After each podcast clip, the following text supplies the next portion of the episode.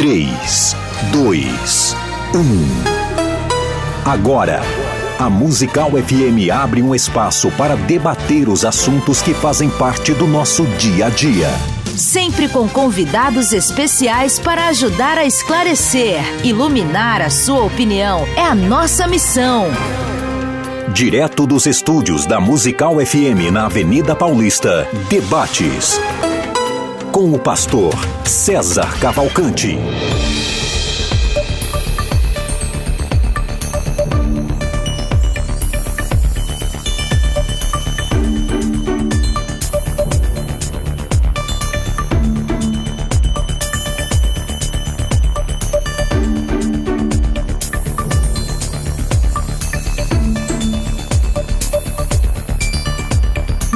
Testamento, Israel continua sendo povo de Deus ou agora povo de Deus é privilégio da Igreja de Cristo?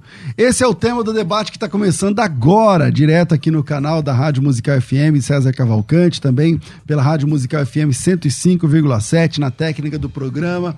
Está é, aqui o nosso Rafael Alencar e você pode participar com a gente mandando o seu áudio, a sua opinião para o 98484 9988. Com certeza nas redes sociais também já tem a caixinha de perguntas lá no Instagram do arroba FM Rádio Musical, onde você pode fazer a sua, é, deixar a sua opinião.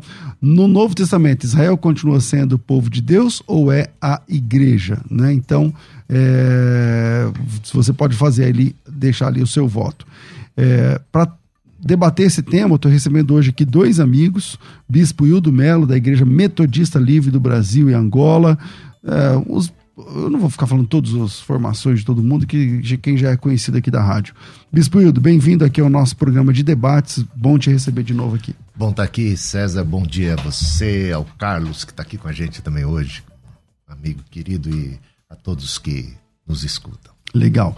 Com a gente também, para falar sobre esse assunto, Pastor Carlos Wagner, da Igreja Evangélica Sal e Luz, aqui no Taboão da Serra. Bem-vindo, Pastor Carlos. Obrigado, Pastor César, Bispo Hildo. Um prazer muito grande estar aqui de novo e, mais uma vez, participando desse debate que é tão instrutivo, né? tão é, esclarecedor nas Escrituras. É um prazer.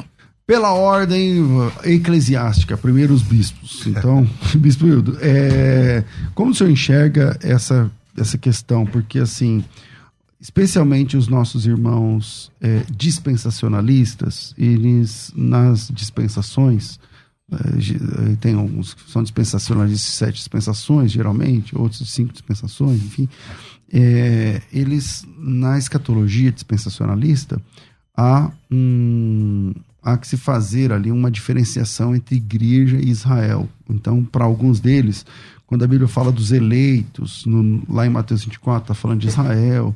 Quando fala de escolhidos, está falando de Israel, porque geralmente eles são pré-tribulacionistas e aí a igreja já foi arrebatada. Né? E, e como fica, como o senhor enxerga no Novo Testamento, afinal, Israel é povo de Deus no Novo Testamento, os judeus são povo de Deus no Novo Testamento, ou é privilégio da igreja? Se algum judeu quiser ser fazer parte do povo de Deus, ele tem que participar da igreja? Como é que funciona essa questão? Sim, Deus tem apenas um povo, seja no Antigo ou no Novo Testamento. E não confundir povo de Deus com qualquer nação. Mesmo no Antigo Testamento, né? O povo de Deus era o remanescente de Israel. Nos dias de Elias, há sete mil que não se dobraram diante de Baal. Não é todo Israel, né? Nem todo judeu, né? Nem todo judeu é israelita hoje, por exemplo, né? A gente sabe que a nação de Israel hoje, ela é composta cerca de uns 10 milhões de, pouco mais de, de 10 milhões de habitantes. 2 milhões são árabes, né? Fazem parte, eles são da nação. Ah. E o passaporte é israelense. Exatamente. Exato, mas e, a, e, e boa parte dos judeus que existem no mundo, eles não fazem parte dessa nação é, é, interessante até você observar por, por, por esse ângulo, né? É, muitas vezes. E, então, no Antigo Testamento, a gente já via isso claramente. É, e no Novo Testamento, o que, que é o Novo Testamento? Senão a, a igreja surgindo como o remanescente de Israel. Ela, ela foi composta originalmente por judeus. Jesus os apóstolos, ou seja, ela é o Israel de Deus, ela é o Israel que abraça o Messias, que acolhe a promessa. Uma então, espécie de Israel espiritual. É o Israel espiritual, Israel povo de Deus.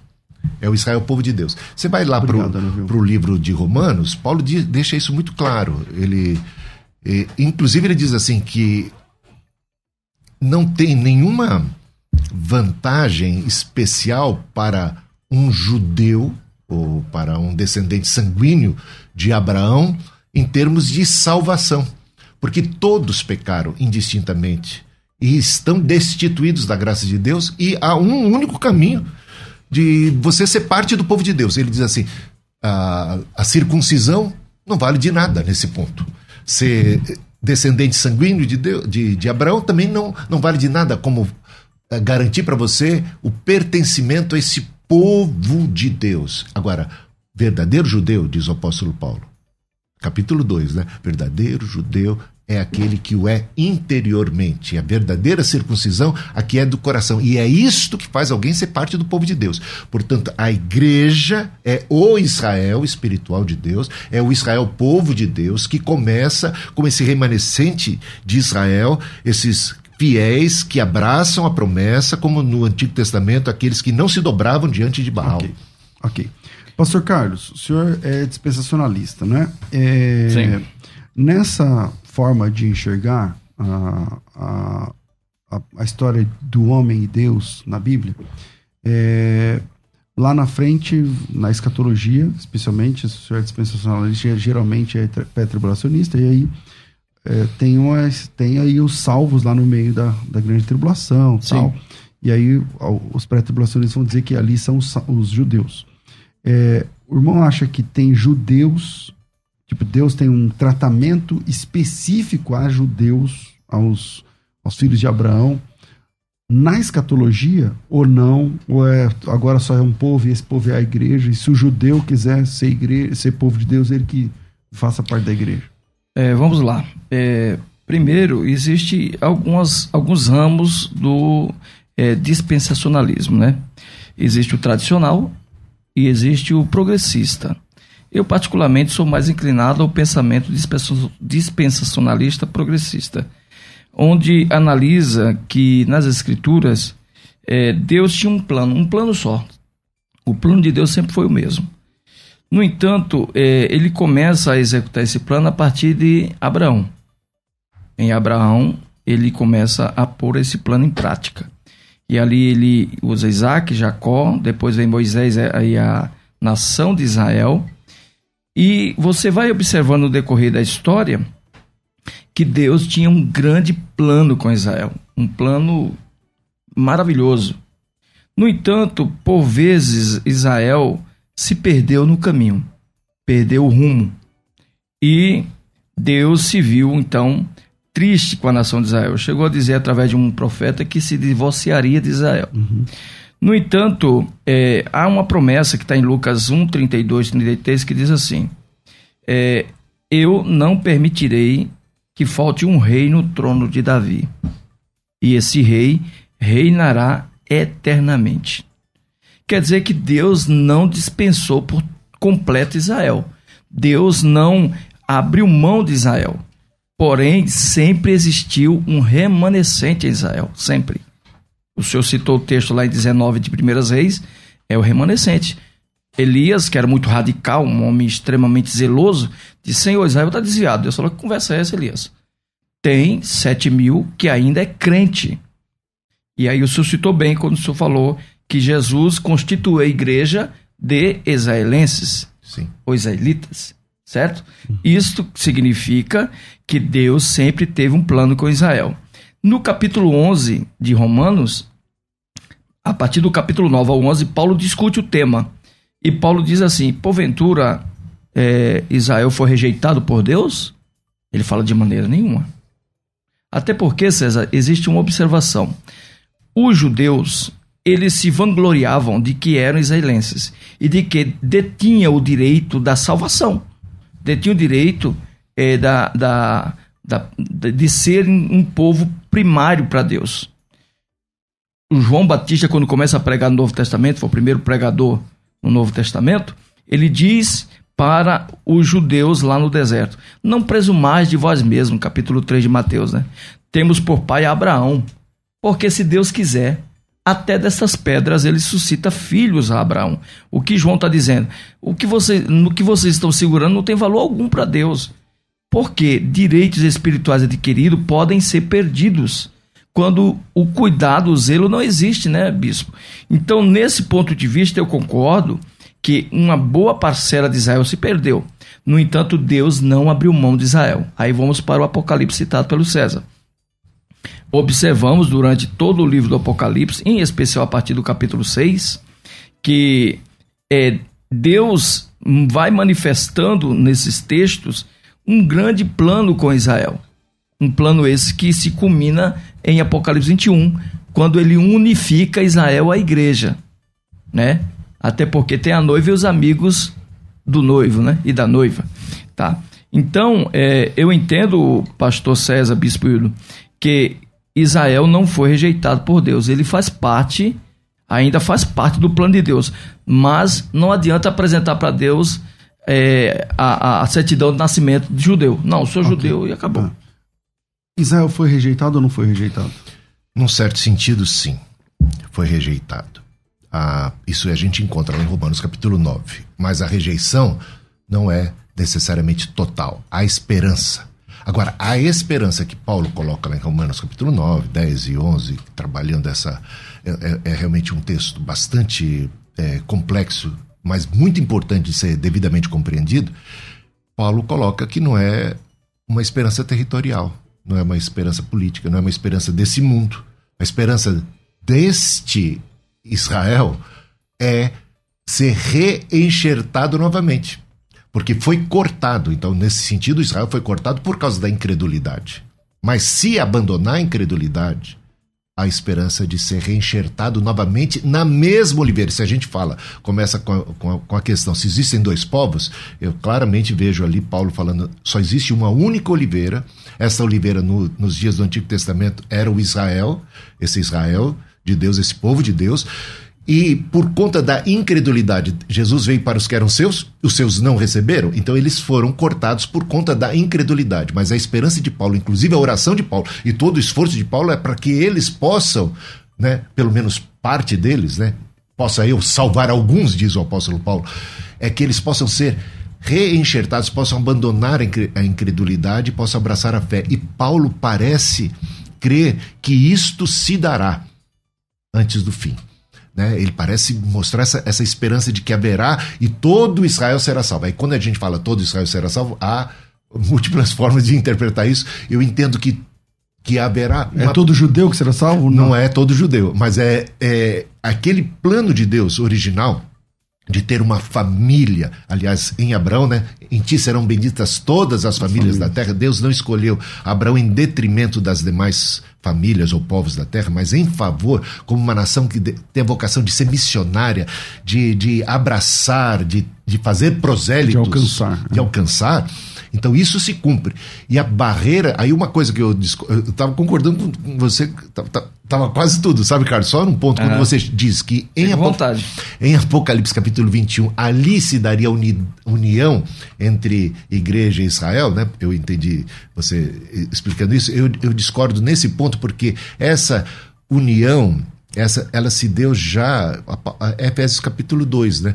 A parede de separação na cruz de Cristo foi derrubada. De ambos os povos, Deus já fez um. Não é uma coisa que vai acontecer lá no final dos tempos, na, uh, na plenitude. É aqui. Isto, essa parede, esse é o mistério.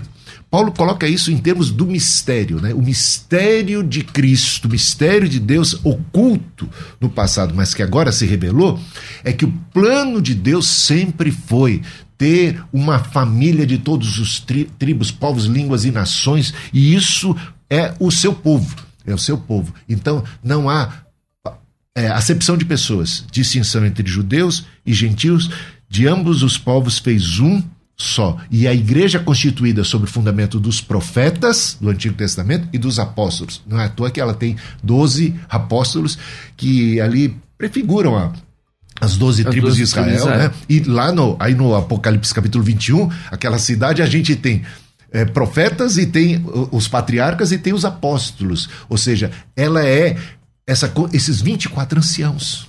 né? Que é maravilhosa a ideia dos 24 anciãos, que, que ela é o povo de Deus do Antigo e do Novo Testamento. Os 12 Apocalipse. de cada um.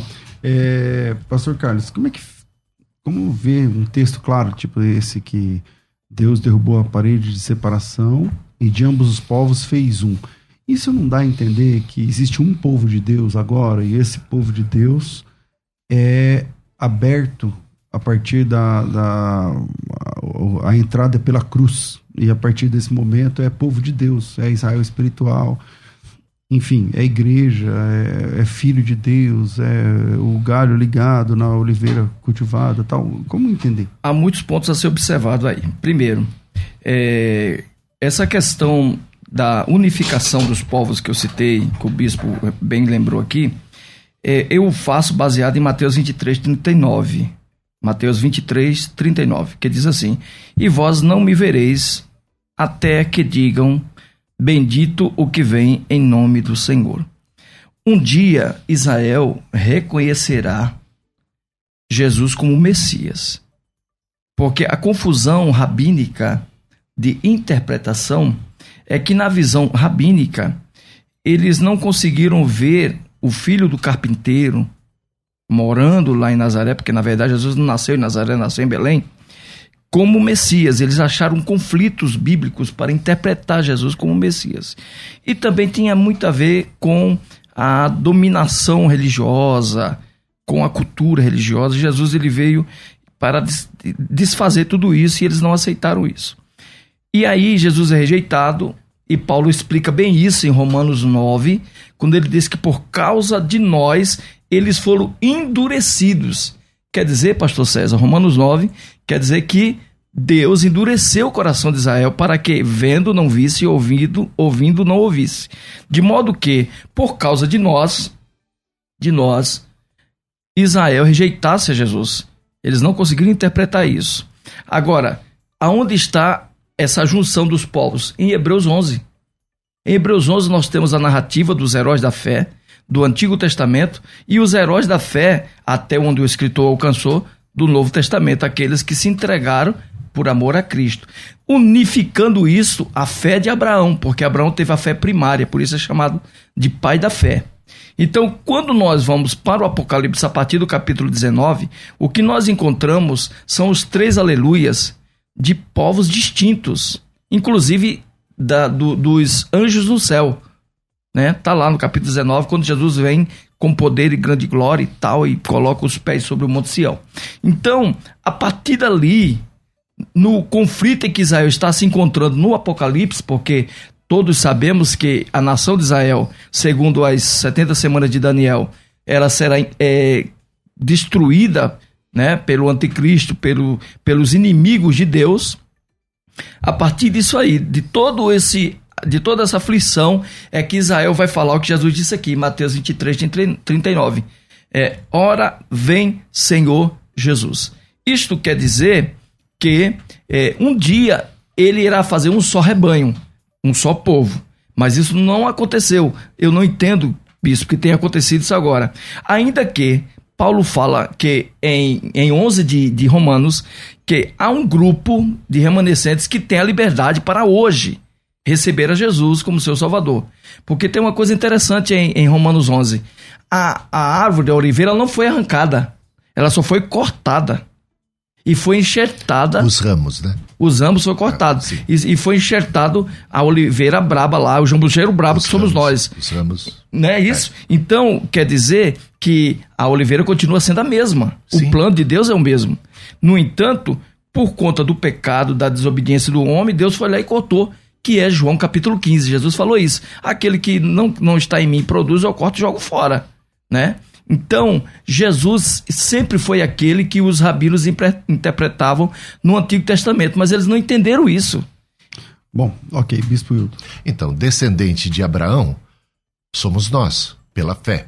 E isto no sentido espiritual, ou seja, herdeiros da promessa. Você pega lá é, Romanos capítulo 4.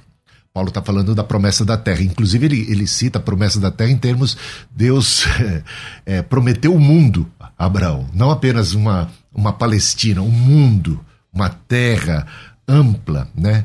E, e, diz que nós somos descendentes de Abraão e os verdadeiros herdeiros da promessa são exatamente os que têm a fé de Abraão, porque é pela fé que Abraão se tornou herdeiro e recebeu tal promessa.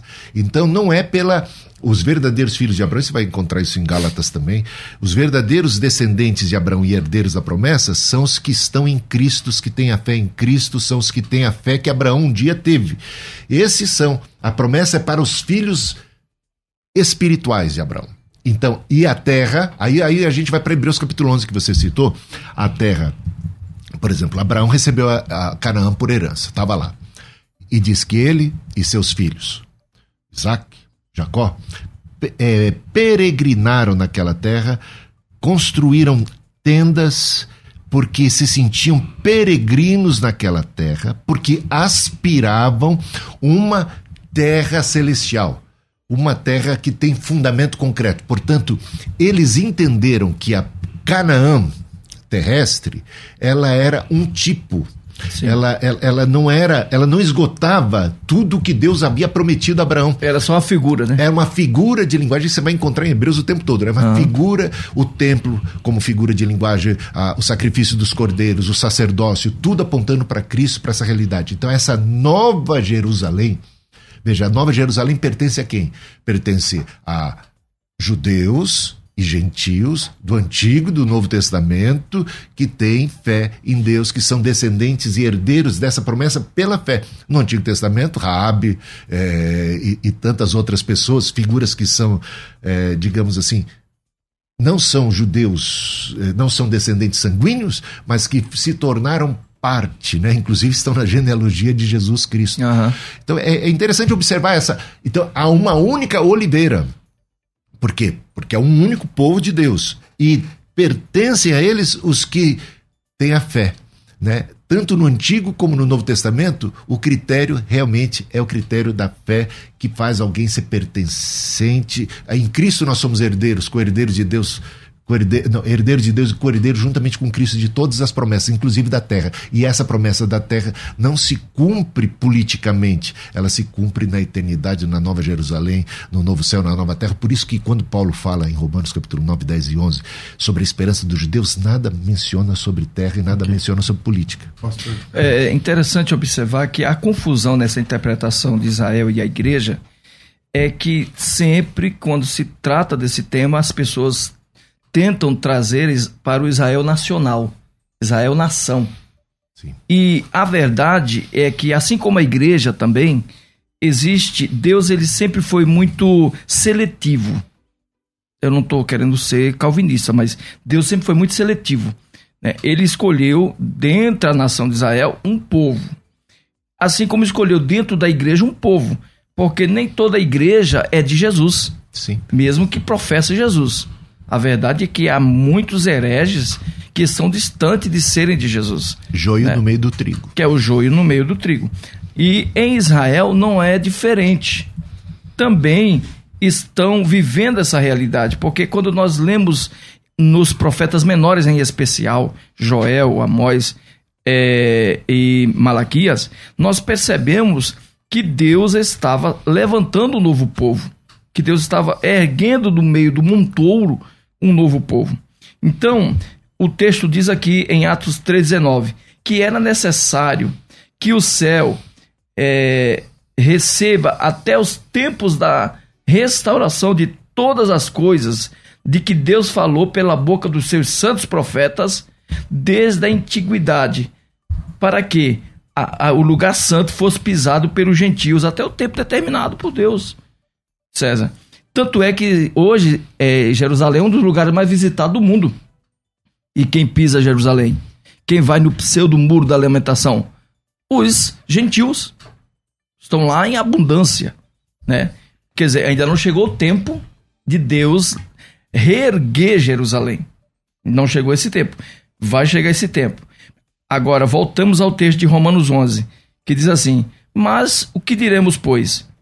Deus rejeitou o seu povo. O povo a que o texto está se referindo é o povo de Israel. É Israel. Aí Paulo mesmo responde: de maneira nenhuma. De modo nenhum.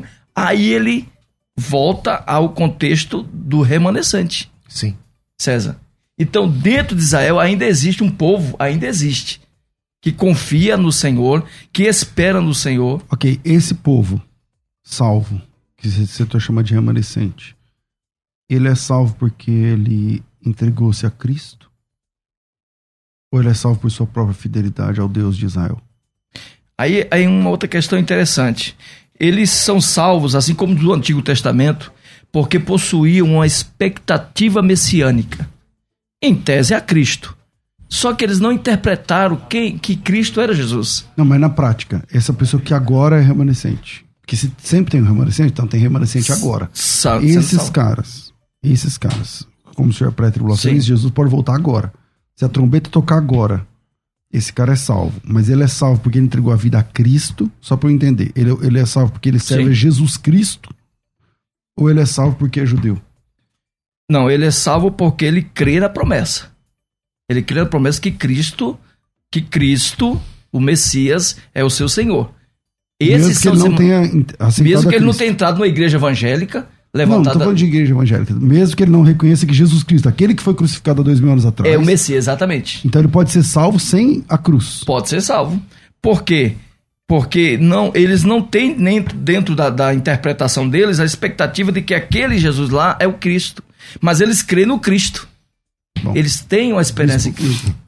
Bom, eu acho isso bem complicado. Ah, Romanos, capítulo. Eu acho que o, o livro de Romanos ele, ele trata exatamente dessa questão para colocar tanto judeus e gentios na mesma condição no final das contas. Todos pecaram, não há nenhum justo e ninguém que possa apresentar-se diante de Deus alegando isso ou aquilo. Eu sou descendente de Abraão, eu sou judeu, eu, sou, eu tenho qualquer outro privilégio que me conceda um outro caminho de salvação que não seja a cruz de Cristo, que não seja o Senhor.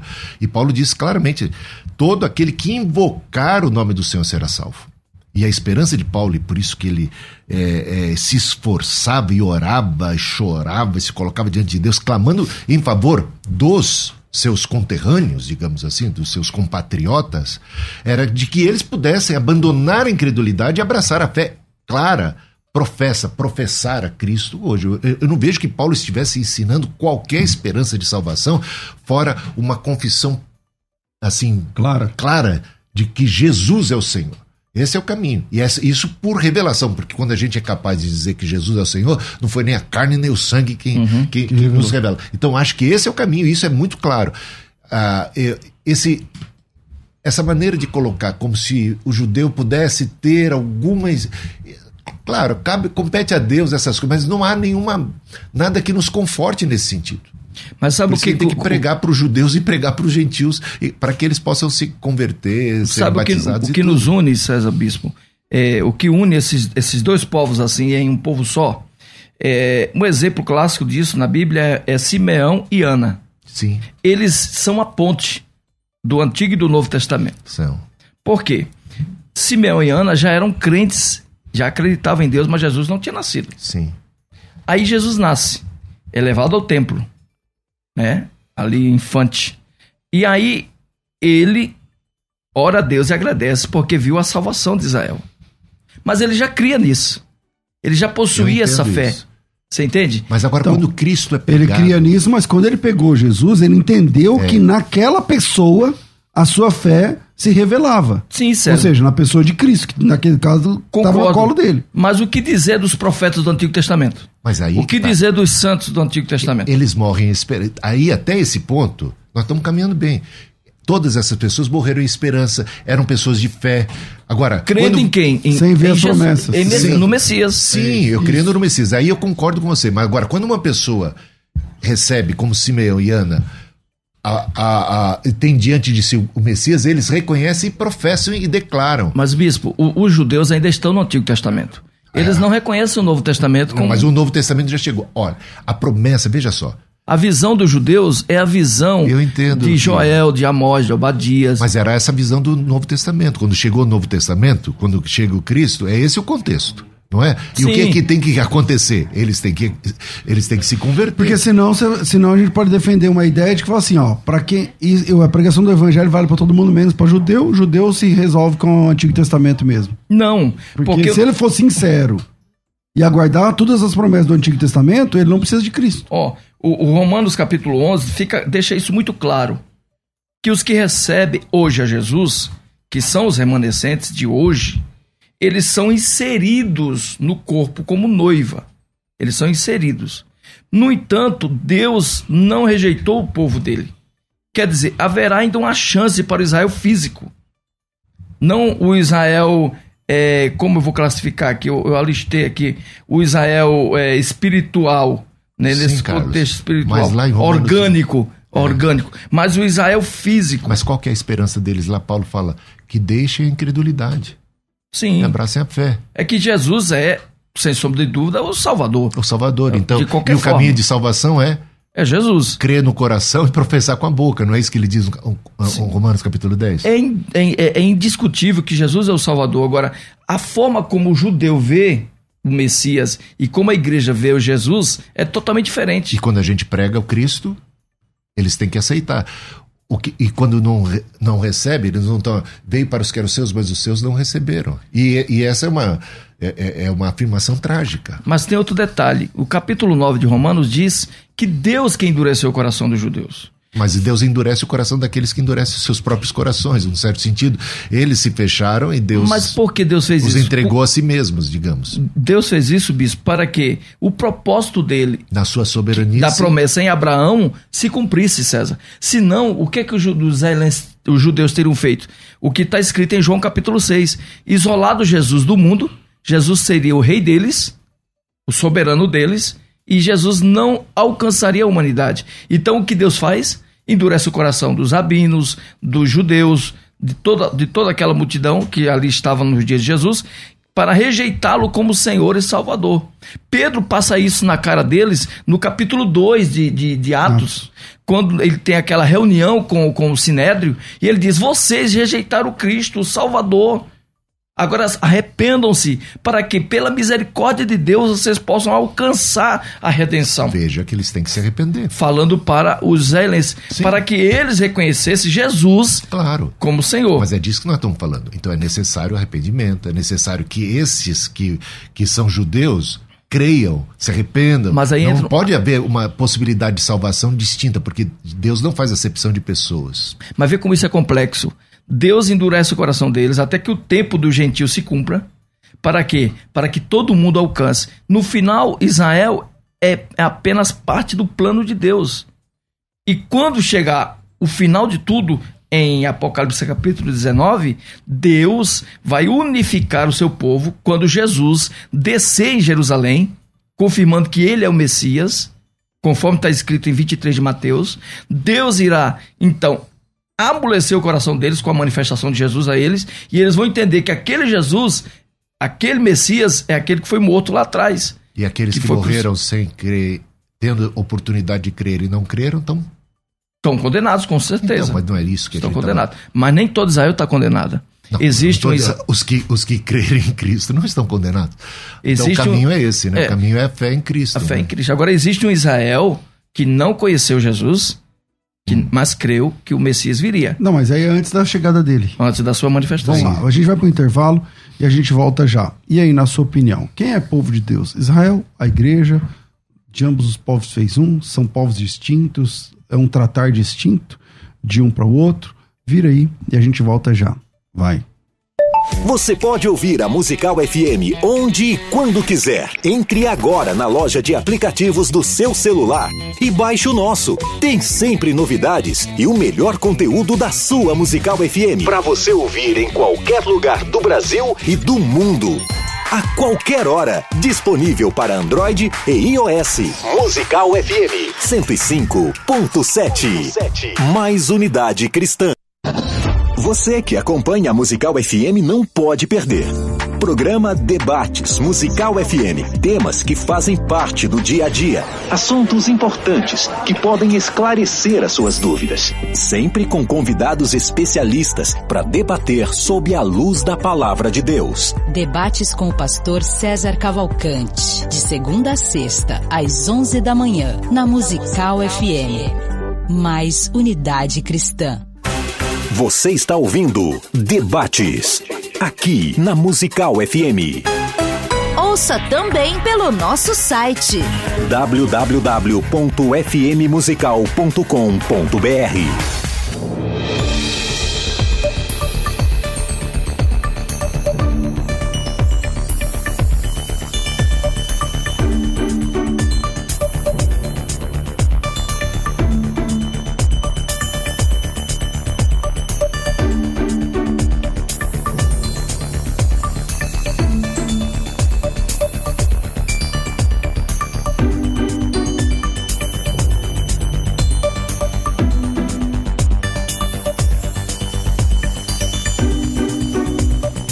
volta com o programa de debates da Rádio Musical. Obrigado, Ana Vilma.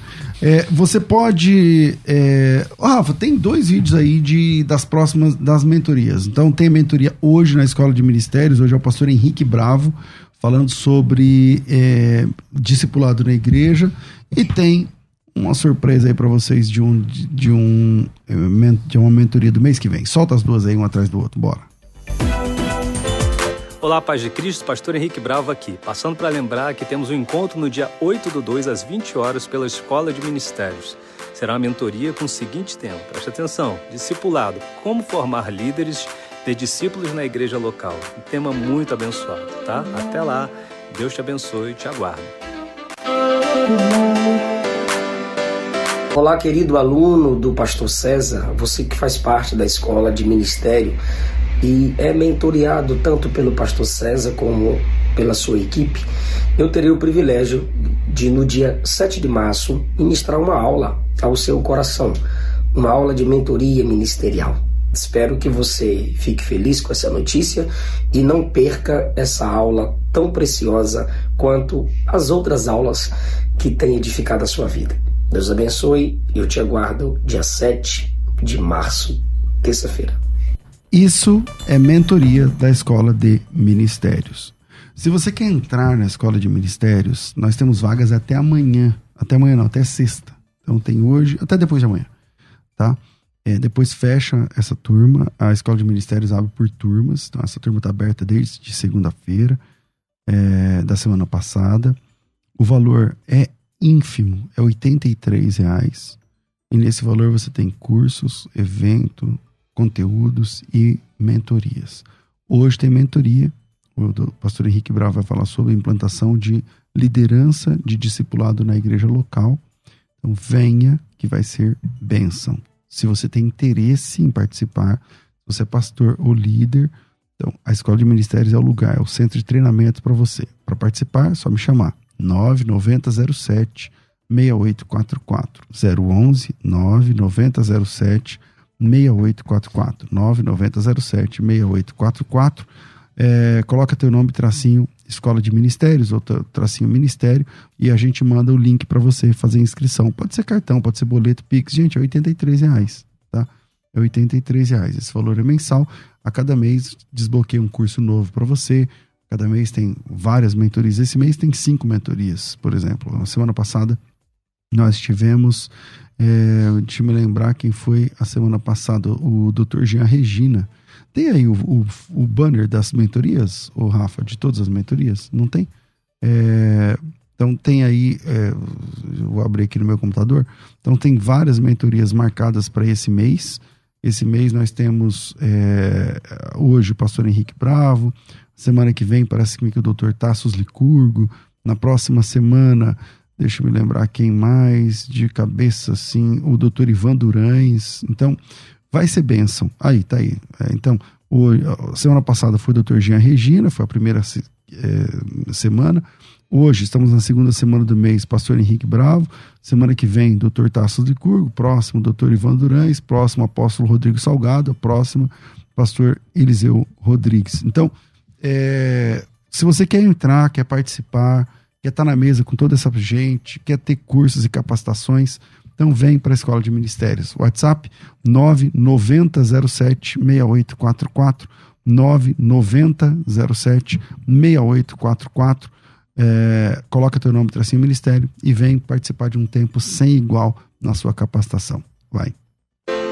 Olá, Paz de Cristo, Pastor Henrique Bravo aqui, passando para lembrar que temos um encontro no dia 8 do 2 às 20 horas pela Escola de Ministérios. Será uma mentoria com o seguinte tema, preste atenção, discipulado, como formar líderes de discípulos na igreja local. Um tema muito abençoado, tá? Até lá, Deus te abençoe e te aguardo. Você está ouvindo Debates, aqui na Musical FM. Ouça também pelo nosso site www.fmmusical.com.br.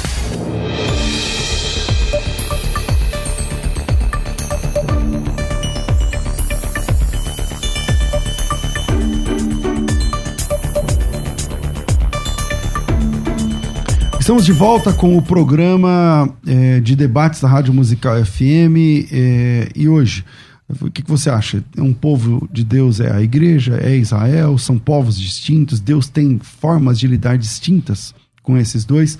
Eu vou fazer um pedido a você que está pelo canal do YouTube, no ao vivo, ou não, para quem chegou depois da, desse programa é, ter sido feito. É, duas coisas que não te custam nada, mas que ajudam demais essa programação. Esse programa tem gerado conteúdo todos os dias há anos para te ajudar. Com certeza, às vezes você não concorda com um ou com outro, mas com certeza te ajuda na sua compreensão das coisas que nós tratamos aqui. Então, o primeiro pedido é que você dê um like aí no nosso conteúdo, é, aperta o joinha aí é, e ajuda a gente a se posicionar melhor aqui na plataforma. E o segundo pedido é que você se inscreva né, no canal.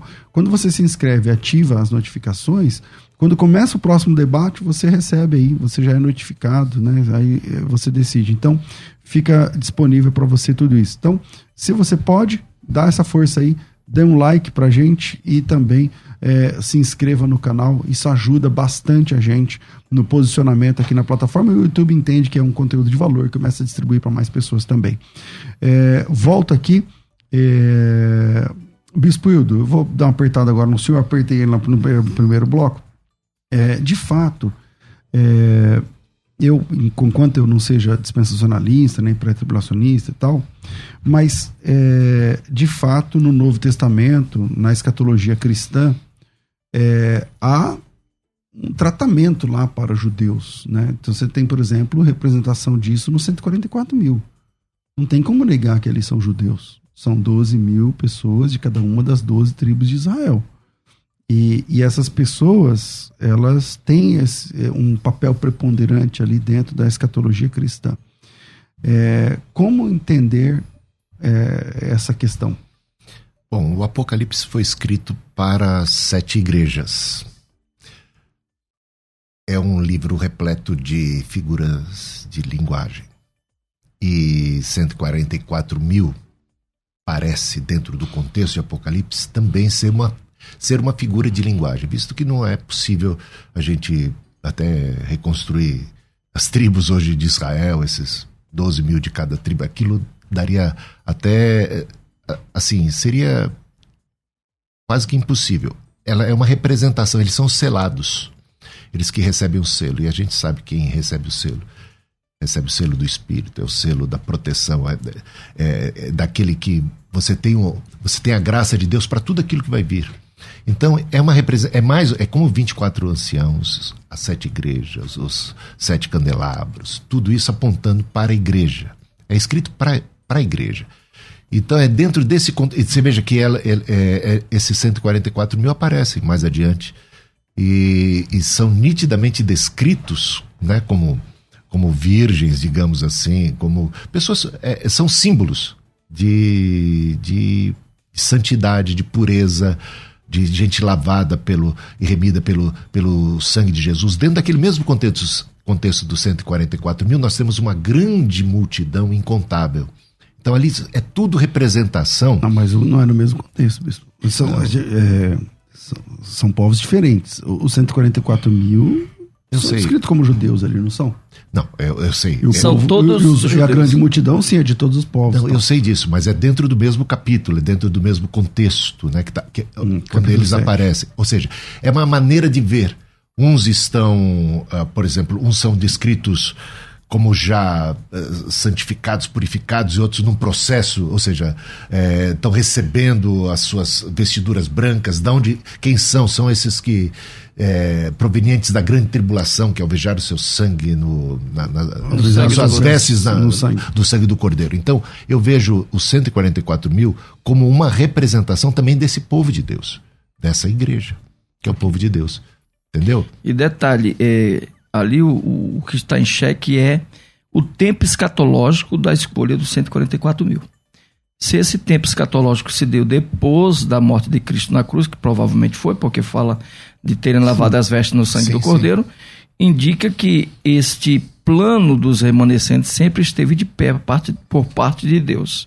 Eu até queria ler um- uma coisa que eu escrevi aqui, uma- um, um textozinho, que diz assim: a analogia da oliveira que Paulo usa em Romanos 11 é instrutiva. A árvore representa o povo pactual de Deus, que foi quem tratou há pouco, tá? É, isso independente se é Israel ou não, é o povo pactual de Deus. Paulo compara o Israel descrente aos ramos que foram cortados, que foram arrancados, tá? Os gentios crentes são comparados aos ramos da oliveira brava que foi enxertado na e cultivado ali nos ramos que foi arrancado de Israel, do Israel incrédulo. Então, é, o plano é o mesmo. E Deus sempre, sempre vai extrair o que for melhor para a sua vontade, dentro da igreja e dentro de Israel. Deus sempre vai extrair o melhor. Sim. Aí o povo de Deus é um só. Essa é oliveira. Sim. Cujos ramos originais foram cortados por incredulidade. Judeus incrédulos foram cortados. Os, os judeus crentes permaneceram dentro da oliveira. E os, os que não eram nem parte do povo judeu, né, os que eram. Não, é- não, ao- aos que não eram O povo. zambujeiro. é, dos- é, de- dessa oliveira brava foram enxertados pela fé. E há uma esperança para os judeus Que foram cortados. que foram cortados de serem reenxertados desde que creiam. Então, portanto, permanece. O Messias, né? Então, per- per- permanece uma linha de um único povo desde o Antigo até o Novo Testamento. A igreja é o remanescente de Israel. A igreja é o remanescente de Israel. O primeiro uh, uh, convertido gentil é Cornélio, né? Uhum. Depois de Pentecostes, só para você ter uma ideia. Aquelas promessas do Antigo Testamento.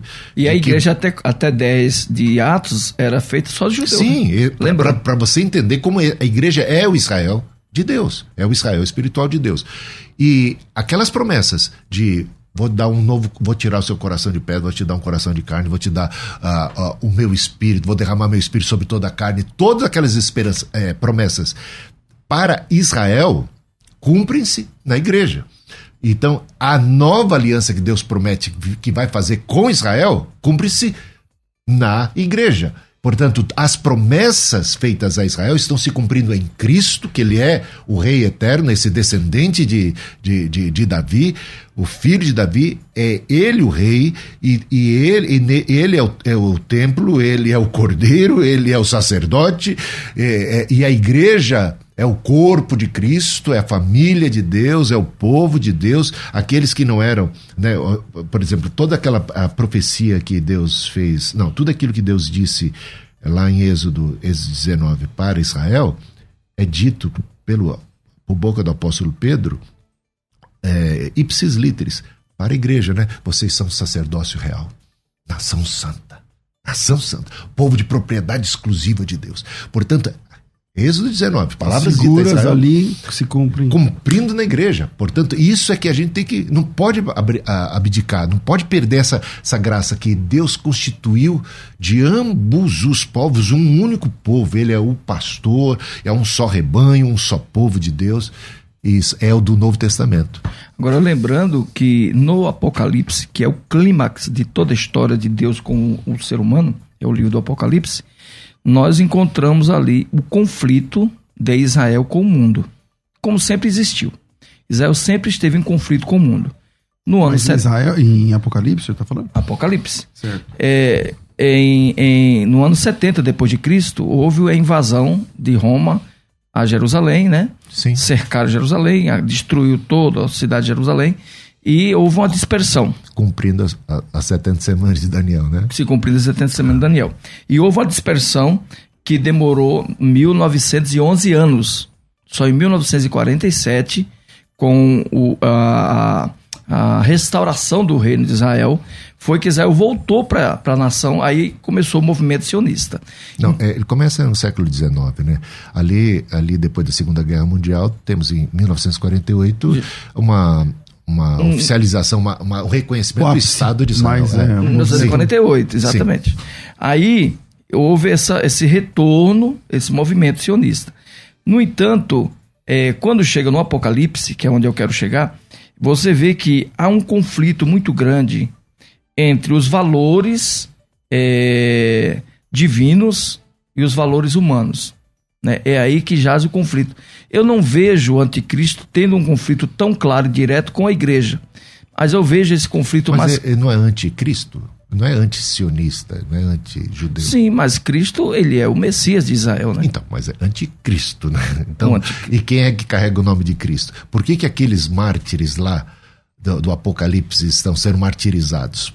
Pelo nome de Cristo que carregam. Sim. Não é quem carrega o sangue de Abraão, é quem carrega o nome de Cristo. Mas aí já de novo vai na perspectiva, porque ele acredita que a igreja não vai estar aqui. É, esse é o problema, porque ali problema. diz que é a igreja. Da, da onde, da onde vem esses mártires? Vem da grande tribulação. Mas- então a igreja está Que louvaram os sofrendo. outros. Mas, Exatamente. mas detalhe, quantas vezes é citado Jerusalém do capítulo 6 de Apocalipse ao capítulo 19? Sete vezes. Então, com A sentido, cidade santa. com sentido figurado. né? Mas, mas é citada. E Sei. ela é citada, ela foi cercada, ela foi destruída, é, mataram te- uma terça parte da população de Jerusalém. Então Jerusalém é o alvo. ela também é tipológica. Ela é um tipo da, da igreja, é um tipo do povo de Deus. A grande. Só para você ter uma ideia, a- essa grande tribulação é caráter universal. É gente proveniente de todos os povos, tribos, É, línguas e tanto nações. Jerusalém quanto Babilônia, Também é tipo- citadas, são, não, são, não é a Babilônia A lá Babilônia. na Mesopotâmia, né? É, é, é- é o- a ideia dos impérios e das nações que se levantam contra aquilo que é de Deus, aquilo que pertence ao Senhor. Por isso a ideia de ente- entender o Apocalipse, entender seus símbolos, o que é que representa. Mas não dá para descaracterizar Hum. a linguagem da Cidade Santa, que é muito enfática, por sete vezes, de Jerusalém. Não dá para A descaracterizar. Nova Jerusalém, por exemplo. Aí, aí a nova só aparece no Ué. capítulo 20, né? Não, Eu sei, mas é, é só para mostrar que ela é Não, mas ela é uma dessas sete referências que eu tô falando. sete, sete Sim, referências. é uma das sete. Então Mas ela, a- ela já é tipológica, Mas já as- é um tipo, já- já é, é, já é o mundo, é o novo céu e a nova terra. É uma, aliás, parece uma junção, né? A Nova Mas- Jerusalém é uma fusão do céu e da terra. Mas lembrando, ela, ela paira sobre a, sobre a antiga. Ela desce do céu. Desce do céu e fica pairando. Jesus, Jesus não disse que vai restaurar essa aqui, ele falou que vai preparar uma nova. É isso uma coisa, porque o pessoal está esperando uma restauração de Israel quando Jesus, quando Jesus diz eu vou preparar lugar, eu vou trazer de cima para baixo. A gente vai, vir, vai, vai enxergar uma Jerusalém descendo do céu. Mas tem mais não um- uma Jerusalém aqui sendo restaurada, essa Mas coisa. mais um detalhe, bispo. É, no capítulo 21, a Jerusalém volta. Ela retorna para o céu. A Jerusalém que paira sobre a antiga. E aí vem a, que nós- famosa batalha de Gog e Magog sobre a antiga Jerusalém. De novo, mais uma vez, ela é citada. Eu E não aí, lembro se não Gog e Magog é citada. Acho que não. é citado no capítulo 21. No capítulo 21. Eu acho que fala só sobre Capítulo sua 20, cidade, né? Capítulo 20. a cidade capítulo santa. 20. No capítulo 20 ela é citada, mas é citada também como símbolo de todas as nações se levantando contra o povo de Deus e Cristo vindo do céu e com Então, poder mas- e glória, labaredas de fogo e, e- e- e trazendo vitória ao seu povo. Mas qual a identidade dessa, dessa cidade que o texto cita? É Jerusalém. Então, mas é, é porque você a interpreta de maneira literal e quando eu a vejo como uma representação. Nós não chegamos, não diz o autor de Hebreu, nós chegamos a, a Sião. Nós chegamos a Jerusalém. Ele disse que nós somos Jerusalém, que nós somos. E você vê isso no autor de Hebreus, claramente, você conhece o texto. Agora, nós é que chegamos ao Monte Sião, Agora, veja a bem. Jerusalém. Nós fa- somos a Vocês- Jerusalém Vocês vão de concordar comigo, ambos, pastor César, bispo Hildo, que o capítulo 23 de Mateus tem que se cumprir. Jesus falou: vocês terão de clamar por minha volta. vocês vão dizer, é, até que digas ou digais, ora vem Senhor. E é. essa frase não pode ser a conversão de, do, do judeu? De Israel? Quando ele crê que ele é o Senhor? Que ele que é o Jesus Messias. Cristo é o Senhor? Sim, é. que o recebe como Messias. Porque o problema todo está no fato de que a visão de Israel é messiânica. Nunca foi de que Jesus morreu na cruz para salvar o mundo. Esse é o problema. Esse é o, o, o cerne do problema. Não é por isso que a gente tem que pregar o evangelho? Para eles poderem entender, entender. isso. É, claro. Mas eu não entende. A Mas visão... aí não é o problema, se não entende, é porque permanece diante de si o véu, e isso é, é uma condição de perdição. Mas o que vai acontecer? Como Deus vai tratar com Israel? Hum. Vai tratar com Israel, como diz o texto, como é, é, trabalhando o ferro. Ele vai estar ali é, forçando Israel a entender, levando Israel a interpretar que Jesus é o Messias. E aí vem o Apocalipse, do capítulo 6 ao capítulo 19. Todos aqueles conflitos, tanto sangue derramado, tanta luta, tanta batalha, e sempre citando a cidade. Infelizmente, nosso tempo é curto demais para um tema tão legal como esse. Bispo Hildo, quero te agradecer.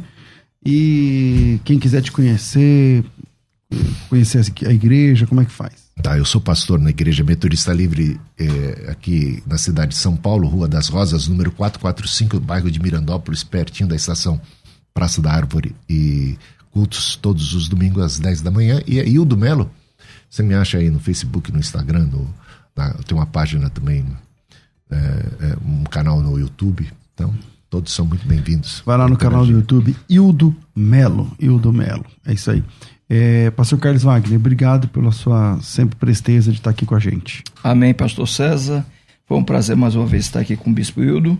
E para nos achar, estamos ali na Igreja Evangélica São Luz, na rua São Paulo, número 160, em Taboão da Serra.